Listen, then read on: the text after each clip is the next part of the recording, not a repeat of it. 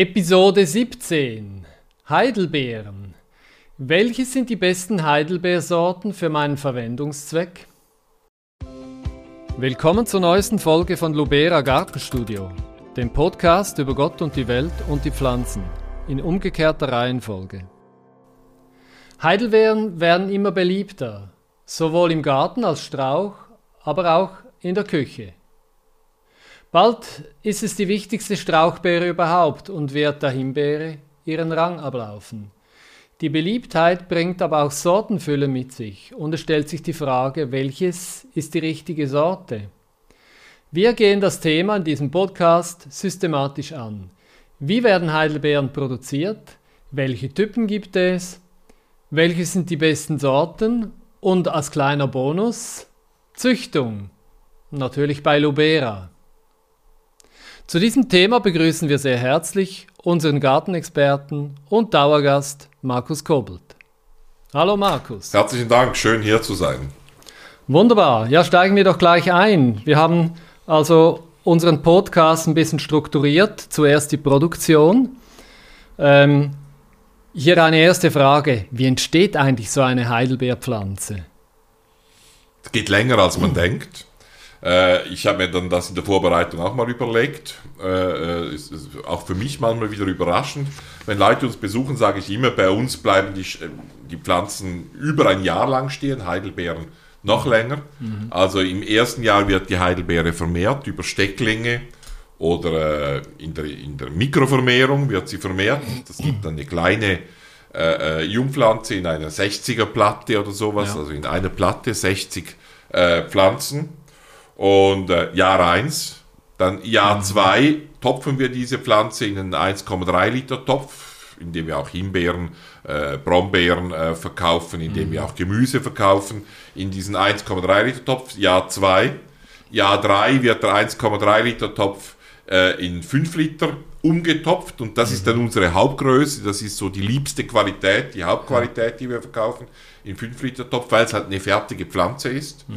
Und schlussendlich produzieren wir immer mehr, auch einige tausend pro Jahr schon, produzieren wir äh, 15 Liter Töpfe, das ist dann wirklich eine Solitärpflanze, ja. Meter, Meter 50 hoch, mehrtriebig, äh, voll im Ertrag. Mhm. Mhm. Also äh, äh geht bis zu vier, fünf Jahre geht ja. die Produktionszeit äh, für eine Heidelbeere. Eine lange Zeit, wo sie bei uns mhm. sind, bis sie dann endlich zu Ihnen, äh, zum Konsumenten kommen. Ja. Also man kann sagen, mindestens drei Jahre dauert die Kultur ja. sowieso, bis man eine verkaufsfertige Pflanze hat. Oder ja, geht zwei auch zwei Jahre, Jahre, zwei, zwei Jahre so bis zu diesem 1,3 Liter Topf. Ja. Das ist eine Größe, die wir auch verkaufen.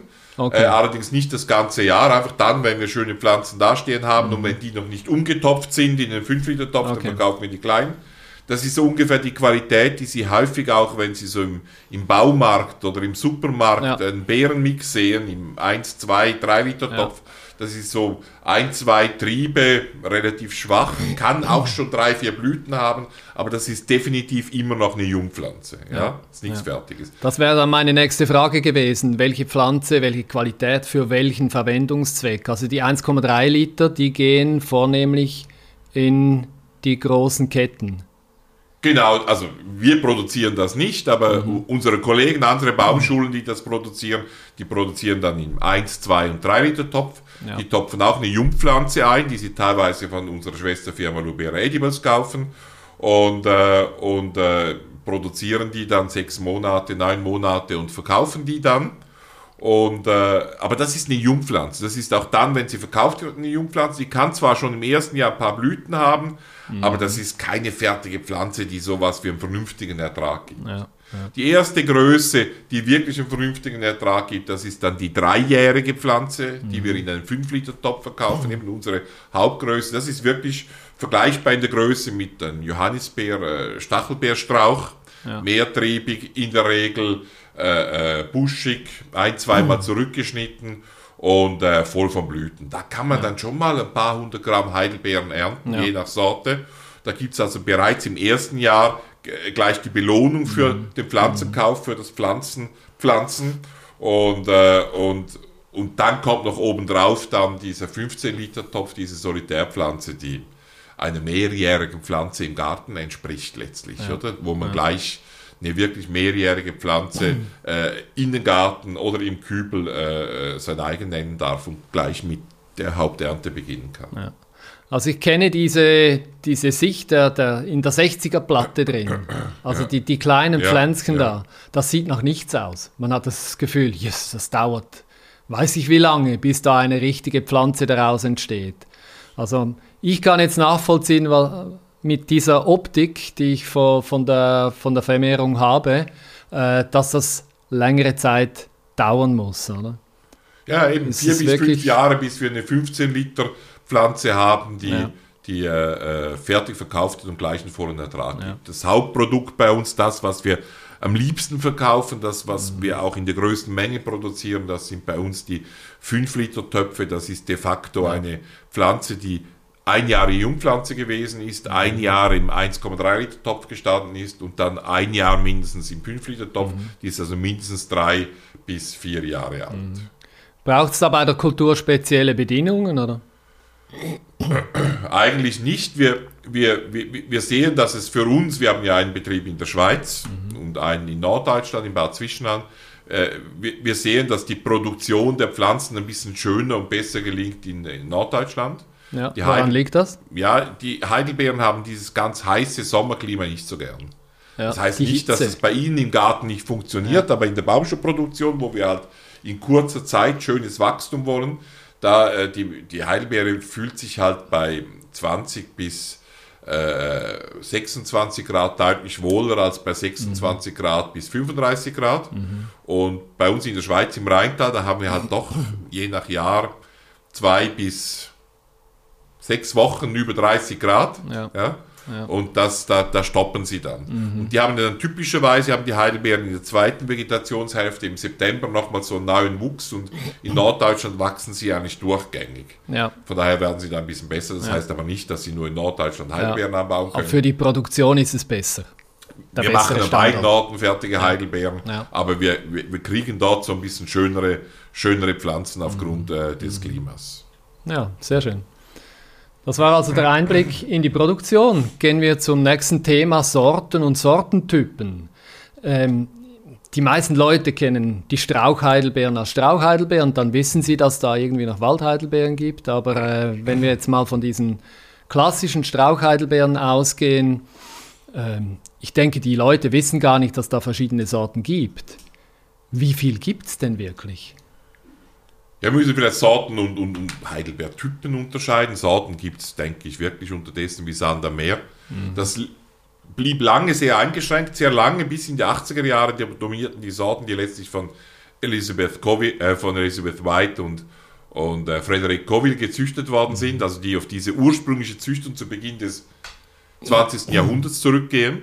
Ja. Äh, und die haben dominiert bis in die 80er Jahre. Nachher ist aber der Anbau von Heidelbeeren, aber auch die Züchtung von Heidelbeeren explodiert, so dass es, ich, ich denke, es kommen jedes Jahr mehrere Dutzend Sorten auf den Markt weltweit. Ja. Wobei nicht ganz so viele, die wirklich für unser Klima passen. Und da kommen wir dann auf die Heidelbeer, Entschuldigung, auf die Heidelbeertypen zu sprechen.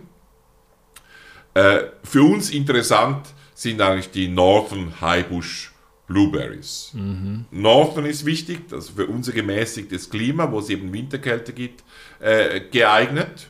Und Highbush, weil sie halt Volumen interessieren. Ja. Dann gibt es natürlich auch die Northern Lowbush mhm. äh, Blueberries, die sind für uns auch interessant, einfach dann mit dem kompakten Wuchs. Botanisch mhm. ist das Vaccinium corymbosum, Northern Highbush, das ist die Hauptart, die dafür benutzt wurde. Und bei den kompakten ist es dann Vaccinium angustifolium. Ja. Äh, äh, das ist die Hauptart, die für die kompakten Northern Lowbush Highberries mhm. benutzt worden sind. Und das funktioniert bei uns. Die Pflanzen brauchen Winterkälte. Die stehen bei uns über den Winter draußen. Also die halten auch mal minus 16, minus 18 Grad aus, frieren dann vielleicht einen Spitzen zurück mhm. äh, und treiben im Frühling wieder neu. Und dann später, nachdem die, die, die Heidelbeerzüchtung äh, äh, rund um äh, Washington DC, New Jersey und so weiter begonnen hat, wir haben im letzten Podcast darüber gesprochen, äh, dann sind andere Klimaregionen äh, eingestiegen. Man hat mit der Heidelbeerzüchtung zum Beispiel in Florida begonnen mhm. und hat Vacciniumarten, die immergrün oder halb immergrün sind, begonnen einzuzüchten. Unter anderem die Rabbit Eye Blueberries, die so halbreif so aussehen wie die, die äh, rot unterlaufenden Augen eines, eines Albino-Kaninchens. wie man auf so einen Namen kommt, das muss man sich wirklich fragen. Aber da sind also südliche äh, Arten gezüchtet worden und da hat sich dann auch so ein Typ Heidelbeere eben herausgebildet, der zwar etwas Kälte aushält, auch bei uns teilweise überwintern kann, aber halt auch im Winter teilweise die Blätter behält und halt nicht mhm. die gleiche Winterhärte hat wie unsere. Die Sorten sind bedingt für unser Klima geeignet. Wir, mhm. wir sagen dann, das sind die, die, die halb immergrünen Heidelbeeren. In unserem Sortiment ist das zum Beispiel Sunshine Blue. Das ist äh, äh, Pink Lemonade, die pinke, die ist mhm. auch so. Das Buddy Blue. Und äh, das sind Blue Drop. Das sind halbimmergrüne Heidelbeeren, ja. die dann über den Winter teilweise die Blätter behalten, im Frühjahr langsam dann die Blätter fallen lassen und neue Blätter entwickeln und die halt je nach Zustand im Winter auch mal empfindlich dafür sein können für Frostschaden. Ja. Die baut man in Küstennähe in Norddeutschland, in einem Weinbauklima, an einem See, an einem Fluss, äh, in einem geschützten Mikroklima im Garten bevorteilt an. Ob man die jetzt wirklich äh, in der Höhenlage in der Schweiz oder in Österreich anbauen kann, äh, ist ja, fraglich. Vor allem muss man dann im Winter darauf aufpassen, wenn der Boden gefroren ist und die oben noch Blätter haben, dann muss man sie gegen die Sonneneinstrahlung schützen, wie alle immergrünen Pflanzen, weil sie sonst eben nicht nur die Blätter verlieren können, sondern auch wirklich eintrocknen mm. und kaputt gehen können. Mhm. Kann man sagen, dass die halbimmergrünen botanisch anders sind als die die klassischen Corimbosum. Also ja, ja, das, da, die, die, das sind, sind die Angustifolium. Sind Oder sind andere ganz Arten andere Arten noch drin? Ganz andere Arten ja. drin. Das, das, ja. Vielfach, die haben auch teilweise unterschiedliche äh, äh, Polyploidie. Mhm. Vielfach mhm. ist noch ein bisschen Corimbosum drin, ja. aber da ist äh, durch die Züchtung ein Riesenmix von, von, von ja. Heidelbeeren entstanden. Man muss sich auch vorstellen, das ist auch entstanden durch die Ausweitung der Heidelbeerkultur. ja, zunächst gab es die Heidelbeerkultur an der Ostküste der USA. Ja? ja. Und dann äh, ist der Markt gewachsen und dann wollte man plötzlich das ganze Jahr Heidelbeeren mhm. haben. Ja, dann kann man Heidelbeeren mal lagern, aber irgendwann braucht man auch Heidelbeeren, die auf der südlichen Hemisphäre oder im Süden produziert mhm. werden können. Und dann braucht man Heidelbeeren, die zum Beispiel Low Chill oder No Chill haben, nämlich die keine Winterkälte brauchen. Ja. Das gibt es unterdessen auch. Und mhm. ist doch logisch dann, dass diese äh, Low-Chill oder No-Chill Heidelbeeren für unser Klima, wo es halt eben immer noch gehörig Winter gibt, wo es minus 14, 15, 16, 17, 18 äh, Grad werden kann, dann nicht oder nur bedingt nur geeignet sind. Heute ist es so, dass die Mehrheit der neuen Sorten, die auf den Markt kommen, sind eigentlich äh, No- oder Low-Chill Heidelbeeren. Das heißt, es werden vor allem Heidelbeeren für die südliche Hemisphäre gezüchtet weil dort ist der große Produktionsmarkt. Ja, bei uns im Norden wird konsumiert, da braucht es Früchte, da gibt es die Kaufbereitschaft und im Süden, wo halt billiger produziert werden können, da werden die Früchte dafür produziert, damit wir auch im Winter Heidelbeeren essen können. Ja. Das ist wirklich ein Problem, die Züchtung von Vaccinium corymbosum, angustifolium, die ist eher ein bisschen zurückgeblieben, wird mhm. nicht mehr so intensiv äh, betrieben, weil, weil halt der, der Markt eben nicht vom Hausgarten getrieben ist, von dem, äh, sondern von, vom Erwerbsanbau vor allem im Süden spielt. Das ist auch ein mhm. Grund, kommen wir später dazu, warum wir selber mit Züchtung begonnen haben. Zusammengefasst, es gibt diese Northern äh, Blueberries, vor allem Corymbosum drin mhm. und Angustifolium. Fast in jeder Corymbosum-Sorte hat es auch ein bisschen Angustifolium, drin, oder? Ja. Und äh, das führt dann etwas zu früher Reifezeit. Mhm. Und äh, und die, die im Winter die Blätter verlieren, die bei uns eigentlich äh, fast jedes Klima aushalten. Heidelbeeren stehen bei uns draußen über den Winter, die werden ja. nicht geschützt. Und da hat es diese halb immergrünen Heidelbeeren, die durchaus interessant sind, weil sie teilweise auch viel Zeit, Zierwert bringen, wo man aber bei uns aufpassen muss, nur in einem guten Mikroklima pflanzen. Ja. Und in kalten Wintern mit gefrorenem Boden, mit gefrorenen Töpfen, müssen die gegen die direkte Sonneneinstrahlung geschützt werden. Ja. Ja. Okay. Sehr schön. Kannst du jetzt sagen, von eurem Sortiment her, welche Heidelbeeren zu welcher Gruppe gehören? Ja, ich habe es vorhin schon angetönt, äh, aber äh, ja, klar, äh, diese, diese, alles ist äh, äh, Northern, also ist winterhart, außer, oder? Ja. Äh, außer zu diesen halbimmergrünen gehört Blue Drop, ja. Ja, die, die einen gänzlich anderen Wuchs hat rote Blüten, halb immergrün bis ganz immergrün, äh, verliert dann aber im Frühjahr die alten Blätter und neue kommen. Dann äh, Sunshine Blue ist halb immergrün, das ist eine kompakte. Äh, äh, South, äh, Southern äh, Lowbush Blueberry. Dann Pink Lemonade Ja. ist eine halb immergrüne Buddy Blue, die blaue, ganz späte Heidelbeere, das ist eine Rabbit Eye. Äh, das sind so die Sorten, die halb immergrün sind und wo eben aufgrund, wo aufs Klima aufgepasst werden muss und im Winter auf die direkte Sonneneinstrahlung. Wenn man sie im Topf hat, stellt man sie am besten im Winter irgendwo in den Schatten, in den schattigsten Ecken. Ja? Ja. Ja, der kälteste Ecke ist eigentlich der beste, weil da keine Das, direkte, was man nicht würde. das, was man nicht würde, ist Gefühl mit her, Abstand oder? der beste Ja. Platz, um so einen Topf zu überwintern, weil es da keine direkte Sonneneinstrahlung gibt und am wenigsten Blattschäden. Ja. Spannend. Jetzt die, die bekannten Sorten oder das, was eigentlich angebaut wird, sind ja vor allem Corymbosum-Typen, oder? Mhm. Das sehe ich schon richtig. Genau, Ja. Corymbosum und, und weil, weil die ersten Kreuzungen, die äh, äh, äh, Elizabeth White und, und äh, Frederick Covey gemacht haben, das sind eigentlich Kreuzungen gewesen zwischen Angustifolium und Corymbosum. Ja. Und darum ist es so, dass, sie, dass man eigentlich fast in jeder äh, Northern Highbush Blueberry auch ein bisschen Angustifolium Blut findet. Es ist unser Ziel bei der Züchtung bei Lubera eher diesen Anteil wieder zu erhöhen. Ja. Weil wir glauben, dass mehr Diversität reinkommt, mehr Abwechslung. Ja. Da können wir dann am Schluss noch, wenn es um die Züchtung geht, darüber sprechen. Jetzt sind ja Heidelbeeren sehr erfolgreich in den letzten 10, Ja. 20 Jahren. Es gab immer mehr Angebot, immer mehr Nachfrage. Äh, Es gibt aber auch Tendenzen, wo man sich fragt, ja, gibt es Ersatz für Heidelbeeren? Zum Beispiel die Erstbeeren, die ihr da im Sortiment habt, also Lonicera, Carolea, oder auch Saskatoon-Beeren, den Amelanchier, Alnifolia.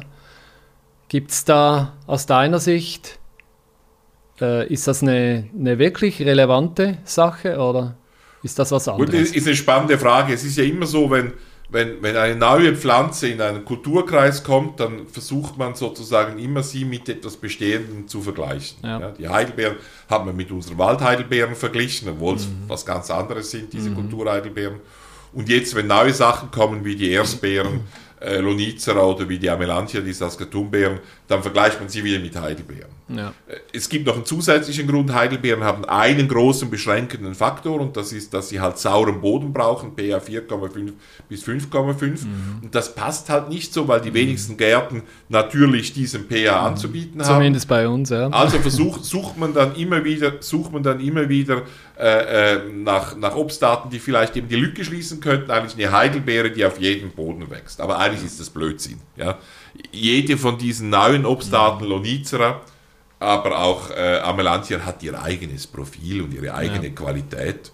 Und äh, eigentlich hat gar nichts mit Heidelbeeren zu tun. Also jetzt eine Lonicera nordische oder sibirische Heidelbeere zu nennen, ist einfach Blödsinn. Ja? Ja. Die haben botanisch nichts miteinander zu tun, die haben reifezeitmäßig nichts miteinander zu tun. Äh, das ein, der einzige gemeinsame Nenner, der kleinste gemeinsame Nenner, das sind die, ist die blaue oder bläuliche Farbe, that's it. Ja. Ich, ich plädiere eher dafür, dass wir diese Obstarten ein bisschen genauer anschauen. Wir, wir sind züchterisch bei beiden von diesen sogenannten Ersatz-Heidelbeer-Obstarten tätig und ich glaube, dass die Obstarten entweder eine, eine, eine Gartenbeerenobstat aus eigenem Recht werden, ja, weil sie ihre Qualitäten haben, oder aber sie werden wieder verschwinden oder Ja. halt wirklich Randdinge äh, bleiben. Bei beiden sehe ich eine Chance, bei den Erstbeeren, bei den Lonicera, diese Kombination von extrem früher Reifezeit mit interessanter Qualität, Gesundheitseigenschaften, auch Geschmäckern. Wir haben jetzt auch Sorten, die wirklich gut schmecken. Wir haben jetzt gerade, werden wir sehen, ob sie überlebt haben, haben wir ein riesiges Selektionsfeld, äh, das voll geblüht hat. Ja, Äh, und wir versuchen da vor allem die Blattgesundheit, also Selektion, die gesundes Blatt bis im Herbst haben, das ist bei vielen Lonizer eben nicht der Fall, zusammen mit früher Reifezeit und Fruchtqualität zu kombinieren. Und Saskatoon das gleiche. Ich meine, wenn wir dann Beeren haben von 1,5 Zentimeter Größe und Trauben von 8 bis 12 Beeren und wenn die noch gleichmäßig abreifen würden und ein, ein Aroma haben, das irgendwie dieses Mandelaroma zusammenbringt mit einem fruchtigen, säuerlichen Aroma, beides zusammen eben. Wenn es nur so dieses Mandelaroma ist, das ist irgendwann auch aufdringlich, zu wenig fruchtig, langweilig. Äh, aber wenn das gelingt, und ich sehe das in der Züchtung, dass das möglich ist, kann auch das etwas sehr Interessantes werden. Wir haben auch, äh, aber das ist dann, äh, dann, das war jetzt ein Exkurs sozusagen, bei den Amelanchier, äh, wir, wir haben Sorten von 30 cm Größe Ja? bis äh, 3 klein. Meter Höhe. Ja, das, so kennt man sie, oder? Den Amelanchier kenne ich Ja, als, als ja. Aber wir haben jetzt, wir haben jetzt Amelanchier-Hybriden mit verschiedenen Arten drin, die wirklich äh, äh, zweijährig im, im Feld Ja. mit 30 cm voller Blüten sind. Voller Blüten. Muss ich dir nach dem Podcast mal das Foto das zeigen. müsstest Sieht wirklich, zeigen. sieht wirklich äh, äh, super aus. das ist mir völlig neu, ja. also da ist Diversität vorhanden. ja. Unter dem Strich kann man sagen, sehr spannend, aber nicht als Ersatz für Heidelbeeren, Genau. sondern als neue Obstart Genau. in Das dem ist so Sinne. ein bisschen ein Marketing-Gag dann, ja, Ja. und, Ja. Und, und dann versucht man halt äh, irgendwas Neues und etwas Altem aufzuhängen und vielleicht ein altes Problem, pH-Abhängigkeit, saurer pH, Ja. äh, saurer Boden für Heidelbeeren zu lösen, aber eigentlich funktioniert das nicht. Ja, okay. Ja, spannend. Äh, Zwischenfrage, wie, wir haben ja jetzt die letzten Tage doch ziemlich Minusgrade in der Nacht gehabt. Äh, ist es für Heidelbeeren, wenn sie schon ein bisschen getrieben haben wie jetzt, im Anfang April ein Problem, oder? Also normalerweise nicht. Normalerweise sind die Blüten relativ, relativ äh, äh, robust, vor allem in diesem frühen Stadium. Die Heidelbeere blüht ja auch ein bisschen später. Eher dann Ende April bis Anfang Mai. Es gibt eine Art, diese Vaccinium äh, angustifolium, die blühen früher. Ja, Die kommen aus dem kontinentalen Klima ja, und starten sehr früh. Und, äh, und da haben wir jetzt auch äh, Züchtungsnummern, die sehr früh blühen. Es wird interessant sein zu sehen, ob die Früchte ansetzen oder nicht. Kann ich dann gleich mal zu Hause heute Abend äh, oder morgen mal schauen. Und, äh, aber da haben wir sehr interessantes Züchtungsmaterial. Und, äh, und aber mit einer frühen Blüte. Übrigens dann sehr schön, das sieht aus dann wie eine Heidebepflanzung, ist wirklich flächig, weiß, beige, voller Blüten, also Ja. sieht gigantisch aus. Auch die bestehende Sorte, ähm, die heißt dann die Lowberry Blue, äh, Little Blue Wonder. Mhm. Das ist auch so eine, die eigentlich, das ist, die blüht dann gänzlich weiß. Mhm. Und die sind jetzt gerade äh, am Beginn der Blüte, je nachdem, äh, bei uns hier in der Schweiz, in Deutschland noch weniger. Und da könnte schon was passieren, aber die halten auch einiges aus. Wie übrigens die Erstbeeren auch, die waren jetzt auch Ja. voll in der Blüte. Ich glaube nicht, dass denen die minus 2, 3 Grad etwas ausgemacht haben. okay. Die, die kommen ja auch aus Klimaumständen, wo sie genau das gelernt haben. Das- ja, das kann mal passieren und das müssen wir auch überleben. Ja, sehr gut. Ja, wunderbar. Kommen wir zum nächsten Thema, die besten Sorten. Äh, du hast da ähm, von Heidelbeeren äh, gesprochen, die in den Garten kommen. Was sind die wichtigsten Reifezeiten? Also wann beginnt die Reife und bis wann kann man eigentlich Heidelbeeren ernten im Garten? Es geht äh, relativ lange. Es beginnt eigentlich Ende Juni, Anfang Juli. Ja, Die, diese, diese zum Beispiel Little Blue Wonder, die ist dann eher schon Ende, Ende Juni, Anfang Juli reif und im Bereich der Angustifolium, wie ich gesagt habe, da haben wir auch Züchtungsmaterial, das wirklich Ende Juni reif wird, zweite Hälfte Juni reif wird. Da ist dann vielleicht auch die Zukunft, dass wir versuchen, da die Reifezeit nach vorne zu verschieben, indem wir mehr Angus- Angustifolium-Typen einzüchten. ja, Die früheste Sorte der Highbush Blueberry ist Duke. Duke kommt übrigens auch noch aus diesem Material von, von, äh, von, äh, von Coville und, und, und Ja. White. genau. Und äh, die hat unter den jetzt bekannten Sorten den höchsten Anteil an Angustifolium im Blut. Ja. Darum auch die frühe Okay. Reifezeit. Ja, ja. Und dann geht es eigentlich durch, dann haben wir die, die mittel, mittelfrühen, mittelspäten Sorten wie Blue Crop, Blue Drop, äh, äh, ganz viele Sorten sind in diesem Bereich. Dann geht es zu den späten Sorten, die dann Ende August, September reif werden. Da ist es auch so, dass es ganz schwierig ist, genau zu sagen, wann die reif werden, weil äh, in, der, in der nachlassenden Vegetation im Herbst, da geht auch die Reife sehr viel langsamer. Also äh, eine Sorte wie zum Beispiel Buddy Blue, äh, da können die ersten Früchte Ende August reif sein und die letzten Früchte erntest du vielleicht im Oktober. Sogar. Weil das Ja. dann sehr lange geht, bis die letzten Ja. Früchte reif werden. Eine äh, etwas frühere, aber auch späte Sorte ist zum Beispiel Blue Dessert. Mhm. Und äh, das sind dann die späten Sorten, sodass man sagen kann, es geht eigentlich von Juni bis Oktober. Ja. Ja, und dann haben wir bei den Heidelbeeren ja dann die, die Möglichkeit, die im Kühlschrank auch sehr lange aufzubewahren. Kommt Mhm. nochmals ein Monat dazu und sie sind perfekt geeignet, um eingefroren zu werden und nachher wieder aufgetaut. Ja. Also zwölf Monate im Jahr. Happy Blue Year. Ja. Wunderbar. Ähm, du hast schon mal ein bisschen angetönt, Höhenlagen. Ja. Gibt es Heidelbeeren, die speziell für Höhenlagen geeignet sind? Jetzt sicher nicht Angustifolium-Typen. Was würdest du hier speziell empfehlen? Haben wir, glaube ich, schon in einem anderen Podcast besprochen, aber. Ja, also gegen Angustifolium-Typen kann man, bin ich gar nicht sicher. Das müsste Ja. man dann zuerst mal prüfen, weil die werden da ja auch später blühen. Also die ganze Vegetation. Ja, Du hast ja auch frühe verschoben. Apfelsorten, sind ja auch keine Probleme in hohen Lagen, sondern ein Vorteil. Und der Vorteil von Angustifolium übrigens in Höhenlagen wäre, dass sie auch früh reif werden. Es ist durchaus Ja. so, dass die ganz Ja. späten Sorten, die im September, Oktober reif werden, die kann man, ob sie jetzt Northern Highbush Blueberries sind oder die Halbimmergrün, die sind für Höhenlagen nicht geeignet. Das heißt, Blue Desert, äh, eigentlich auch Pink Lemonade äh, und, äh, und Buddy Blue, die würde ich nicht in Höhenlagen äh, Ja. pflanzen, weil ich nicht sicher bin, ob die dann wirklich alle noch da reif werden. Ja? Also, frühe Sorten sind geeignet und äh, die allerbeste ist Duke.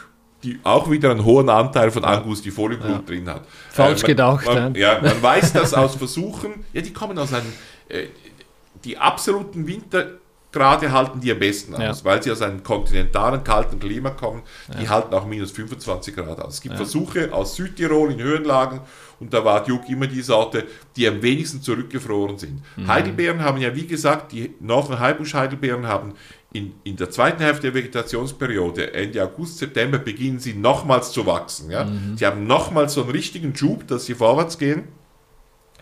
Und äh, das reift dann teilweise nicht so gut aus und dann, dann, dann frieren sie an den Spitzen ein bisschen zurück. Das Ja. ist gar nicht schlechtes, also das ist kein Ja. Problem im Garten. Ja. Äh, aber äh, Duke macht das am wenigsten. Ja gut, äh, nächste Frage geht es äh, um, die, um den Nutzwert und Zierwert. Also ich habe Bilder äh, vor meinem geistigen Auge, wo Heidelbeeren in wunderschönster Herbstfärbung dastehen.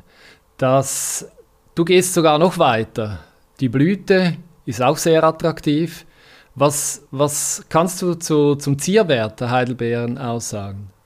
Ich sage immer, Heidelbeeren ist unter den Strauchbeeren eigentlich die Zierpflanze und die Kübelpflanze. Mhm. Und gleich nebenbei lösen wir noch das äh, saure Erde-Problem, weil was ist das einfachste Moorbeet? Ein Kübel oder ein Topf. Oder? Ja, ja. Und äh, ich habe immer schon seit eigentlich Jahrzehnten schon Heidelbeeren in Kübeln gehabt, Mhm. auch privat. Und das ist einfach praktisch und, und eben nicht nur praktisch, nicht nur gut, sondern auch schön. Was ist schön? Das ist, äh, die Winterfarben der Heidelbeeren sind sehr schön. Das heißt, du hast ganz grüne Sorten, du hast rötliche Sorten, also allein schon die Triebe sind schön. Dann der Austrieb, wenn sie so rot auszutreiben beginnen, jetzt ist sehr schön. Dann Ja. die Ballonblüte, übrigens bei einer Sorte auch rot, bei Blue Drop auch richtig rot, dann erst im Mai. Dann die Früchte selbstverständlich, blau, pink, was auch immer. Und dann wieder die Herbstfärbung, für mich die Sorte mit der, also alle Heidelbeeren haben eine bestimmte rote, orange Herbstfärbung. Die schönste mit dem knalligsten Rot ist äh, Lowberry Little Blue Wonder. Die ist wirklich so ein knalliges Rot. Also wenn du das auf dem Feld siehst, da bist du hin und weg. Also das ist die Kübelpflanze, die Zierpflanze unter den Strauchbeeren. Ja, wie hoch werden Heidelbeeren? Gibt es da verschiedene Wuchshöhen? Nachfrage. Du willst wissen, wie hoch Heidelbeeren werden. Ja, das ist lustig. als, ich, als ich mich vor 30 Jahren zum ersten Mal um Heidelbeeren gekümmert habe, habe ich so ein, ich weiß nicht mehr, wo der war, irgendwo in der Schweiz, habe ich so einen Heidelbeer-Pionier, die gab es, die vor 50 Jahren begonnen haben, äh, Highbush Blueberries bei uns anzubauen. Und diese, diese Dinge waren, Mann, also die, die waren überhoch, drei Meter, vier Meter. Sogar? Äh, Ja, ja, vielleicht dreieinhalb Meter, aber riesig. ja. Ich, Nie gesehen. ja, also Riesendinge, die waren halt, die unteren anderthalb, zwei Meter waren nicht mehr fruchtbar, nur Holz und oben sind die noch gewachsen. Ja. Ja. Und damals hat man auch gesagt, Heidelbeeren müssen nicht geschnitten werden. Ja, dann, und, und dann bauen sie eben oben immer nur neues Fruchtholz und die fruchten nur dann und werden immer höher. Und da können sie schon ganz schöne Höhen erreichen. Heute weiß man, Heidelbeeren müssen geschnitten werden. Äh, Das zwei-, dreijährige Holz ist das fruchtbarste, die sogenannten die Leute reden dann immer von Wasserschossen. Ich habe gestern gerade eine Frage äh, beantwortet, wo jemand gefragt hat, ob er diese Wasserschosse, diese grünen Wasserschosse, die einen Meter aus der Basis ausschießen, ob er die nicht vielleicht entfernen sollte. Bitte nicht, das sind die wertvollen Triebe, die dann im Jahr 2, 3 und 4 die besten Früchte bringen. Und das Ziel heute beim Schnitt ist ja, die, die Heidelbeeren jung zu halten, das heißt alte Triebe, die 4, 5, 6 Jahre sind, eigentlich weg, ganz wegzuschneiden und neue Basis äh, Triebe zuzulassen. Dadurch bleibt die Pflanze niedriger. Eine Northern Highbush Blueberry, um jetzt zum Schluss zu kommen, die wird so zwischen einem Meter und einem Meter 70 hoch, je nachdem, ja. wie alt man die werden lässt. Die kompakteste und fruchtbarste Sorte, beides gehört ja zusammen. Eine Sorte, die sehr fruchtbar ist, ist auch sehr kompakt. Ja. Äh, die kompakteste und fruchtbarste Sorte wäre dann äh, äh, Blues Brothers, ja, die, mhm. von diesen Highbush. Mhm. Dann haben wir so kompakte Sorten wie äh, Sunshine Blue, halb immergrün, Blue Drop, auch halb immergrün. Äh, mit den Einschränkungen, die ich gesagt habe, sollte man halt im Winter darauf aufpassen, dass sie eben nicht erfrieren, dass sie nicht von der mhm. Sonne ausgetrocknet werden. Und dann haben wir auch noch eine super kompakte Sorte, die, die äh, Lowberry äh, Little Blue Wonder. Die wird dann nur so 50 cm hoch, vor allem Angustifolium, Blut und dadurch auch sehr gute Winterhärte, aber ja. frühe Blüte. Also es gibt eigentlich von 50 cm bis 1,70 Meter äh, alles. Ja. Äh, und man kann da wirklich wählen, was man will, aber man beeinflusst es auch ein bisschen relativ stark durch den eigenen Schnitt. Ja. Was wählt man für Pflanzabstände? Also von den 50 cm und den, den ganz hohen wird es ein bisschen unterschiedlich sein. Ja, ich, durch das, dass man sie eben häufig im Topf anbaut oder das Moorbeet auch nicht so groß ist, äh, ist man vielfach eingeschränkt. Früher hat man häufig. Moorbeete gemacht, wo man einfach so einen richtigen alten Torfmulsack eingegraben hat. Da haben wir gesagt, pflanze halt zwei rein, oder? Mhm. Äh, äh, weil du da ja vielleicht auch noch ein bisschen Befruchtungsvorteile hast. Und, äh, und äh, alles plus minus einen Meter bei den eher mhm. höher wachsenden. Und äh, bei Kleinwachsenden kann man vielleicht auch auf 60, 70 Zentimeter gehen. Äh, ich tendiere dazu eher dicht zu pflanzen, ja? äh, weil ich halt sage, dass man, äh, jeder, der Heidelbeeren kultiviert, jeder, der gelernt hat, der sie, äh, wie sie wachsen, wird sie mit der Zeit eher stärker schneiden, weil er halt dafür belohnt wird. Ja. Und dann lohnt es sich, dass sie ein bisschen näher beieinander stehen. Ja, Mit der Erfahrung schneidet man eher stärker. Genau, ja. Äh, puncto Geschmack habe ich den Eindruck, ja, Heidelbeeren sind Heidelbeeren. Gibt es da große Unterschiede? Ja, es gibt schon große Unterschiede und es gibt natürlich auch sehr unterschiedliche Vorlieben. Ich meine, ich persönlich habe gerne, und das sind dann unsere Sorten Blue Dessert und Blue Roma, das sind Sorten, die eine schöne Fruchtsäure haben. Mhm. Ja? Die, die, schmecken mir besser. Ja. So, sonst hast du nur diesen typischen Heidelbeergeschmack, der schwer zu beschreiben ist. Vielleicht ein Hauch von, weiß auch nicht, Vanille irgendwas, was man auch in der Nase noch äh, riecht. Und wenn das dann nur gepaart ist mit rein süßem Geschmack, finde ich das langweilig. Mhm. Der Durchschnittskonsument will aber diese Heidelbeeren. Also ja. im Erwerbsanbau wird eher auf diese äh, rein süßen Sorten gezüchtet. Mhm. Man denke auch an den asiatischen Markt. Äh, die, die, die können ja gar keine, keine Säure ab äh, und, und, und von daher züchtet man da vor allem die sehr, sehr süßen Sorten. Ich finde die fruchtigen Sorten persönlich besser. Wir versuchen mhm. in der Züchtung aber beides zu machen. Mhm. Also für beide sehr süße Sorten mit wenig Säure, aber auch Sorten mit Säure. Unsere Dessertsorten Blue Dessert und Blue Roma sind solche mit einer guten Fruchtsäure und einem guten breiten Aroma. Overall muss man sagen, Heidelbeeren sind sollte ich jetzt vielleicht in dem Podcast nicht sagen, sind nicht so was Besonderes. Ja? Ich finde, fast jede andere Obstart ist charakteristischer, ist eigener, ist auffälliger, ist aromatisch interessanter. Mhm. Heidelbeeren sind relativ eindimensional, vor allem wenn sie keine Säure haben. Mhm. Und, äh, und das ist wahrscheinlich, habe ich schon häufig gesagt, auch ein Teil ihres Erfolgs. In Everybody's Time. Ja. Niemand ja. wird sagen, ich hasse Heidelbeeren. Ja. ja? Hasst niemand. Jeder isst Heidelbeeren. Mhm. Aber dass die einen jetzt aromatisch vom Hocker reisen und zu Begeisterung stürmen äh, verführen, äh, ist eher selten. Und mhm. das ist wahrscheinlich ein Hauptteil des Erfolgs. Es gibt Leute, die, die haben Brombeeren nicht gern. Ja. Es gibt vor allem Leute, die haben Gassi, schwarze Johannisbeeren. Ja, da- ein Riesenpotenzial, da ja. gibt es extrem. Die Hälfte der Leute hasst die und die andere und Liebt ein Viertel liebt sie. Ja. Ja. und ein Viertel ist vielleicht indifferent. Und, und, äh, und das ist bei Heidelbeeren nicht so. Das ist das Geheimnis des Erfolgs. Ja.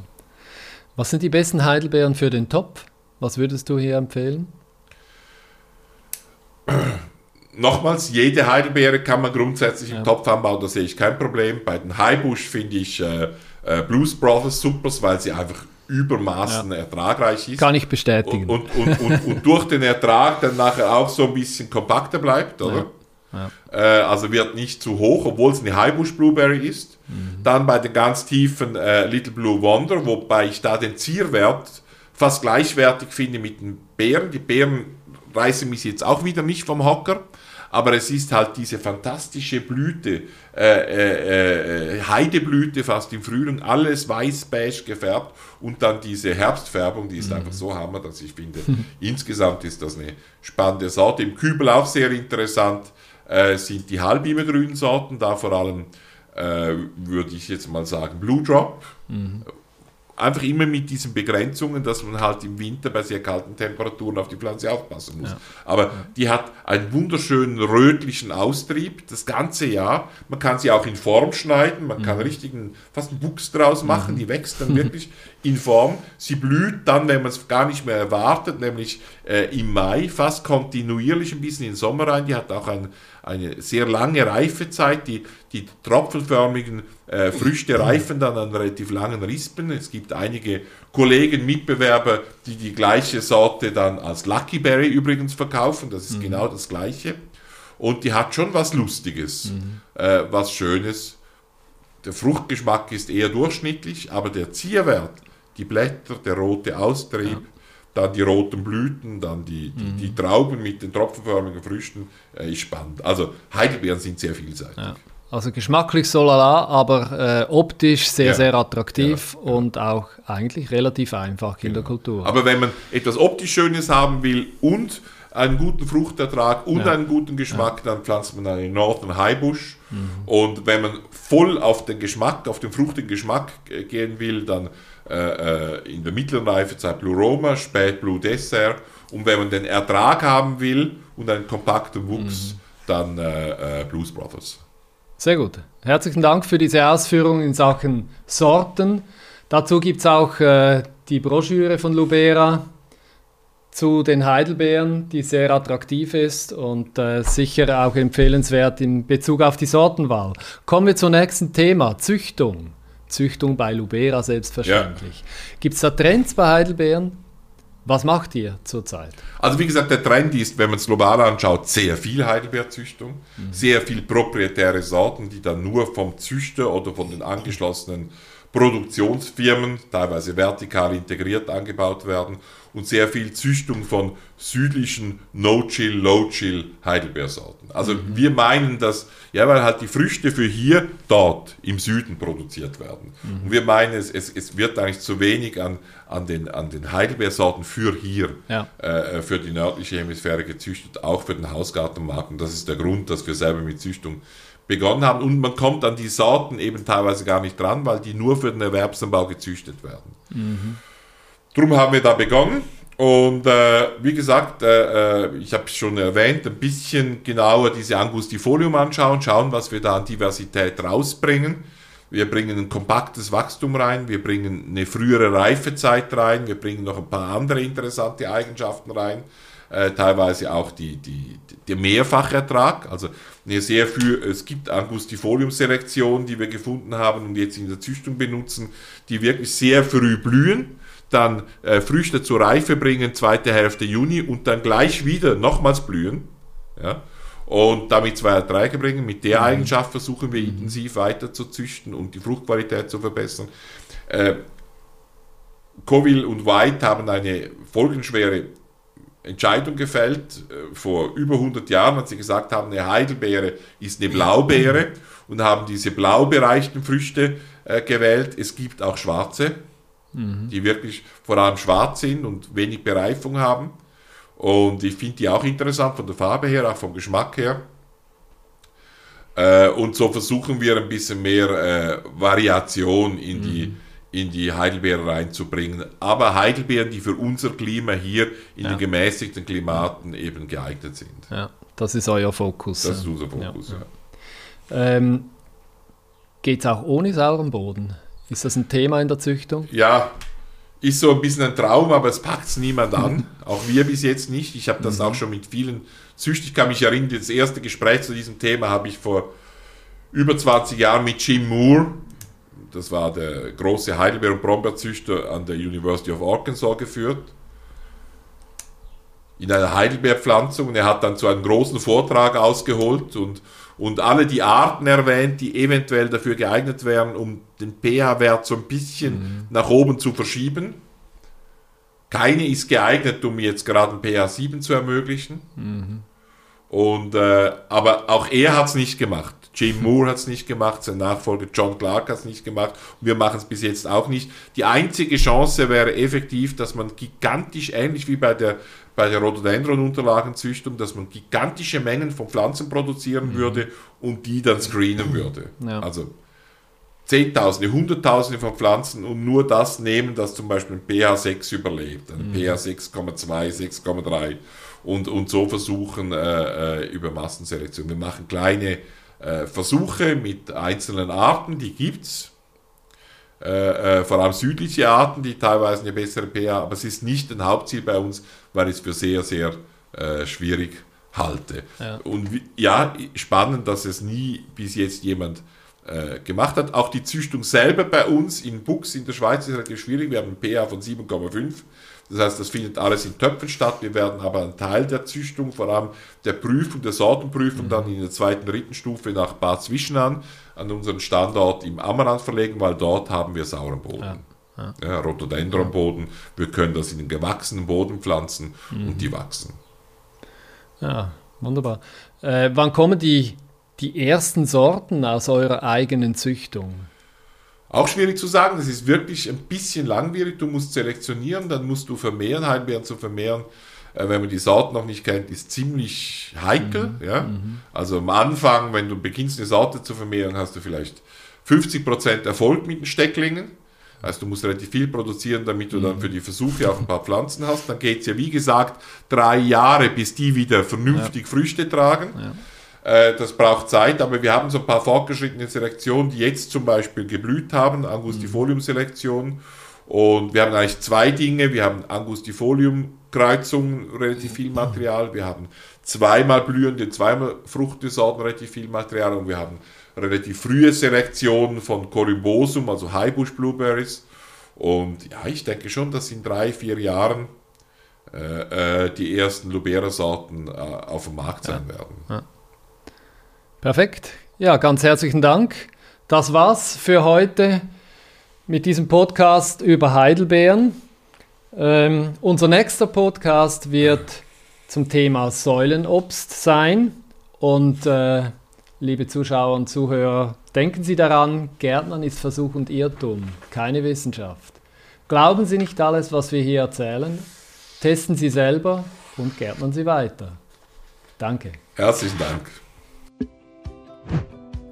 Lubera Podcasts finden Sie überall, wo es Podcasts gibt, aber vor allem auf lubera.com/gartenstudio. Wenn es Ihnen gefallen hat, dann raten Sie unser Video und empfehlen Sie uns doch Ihren Pflanzen und anderen Gärtnern weiter.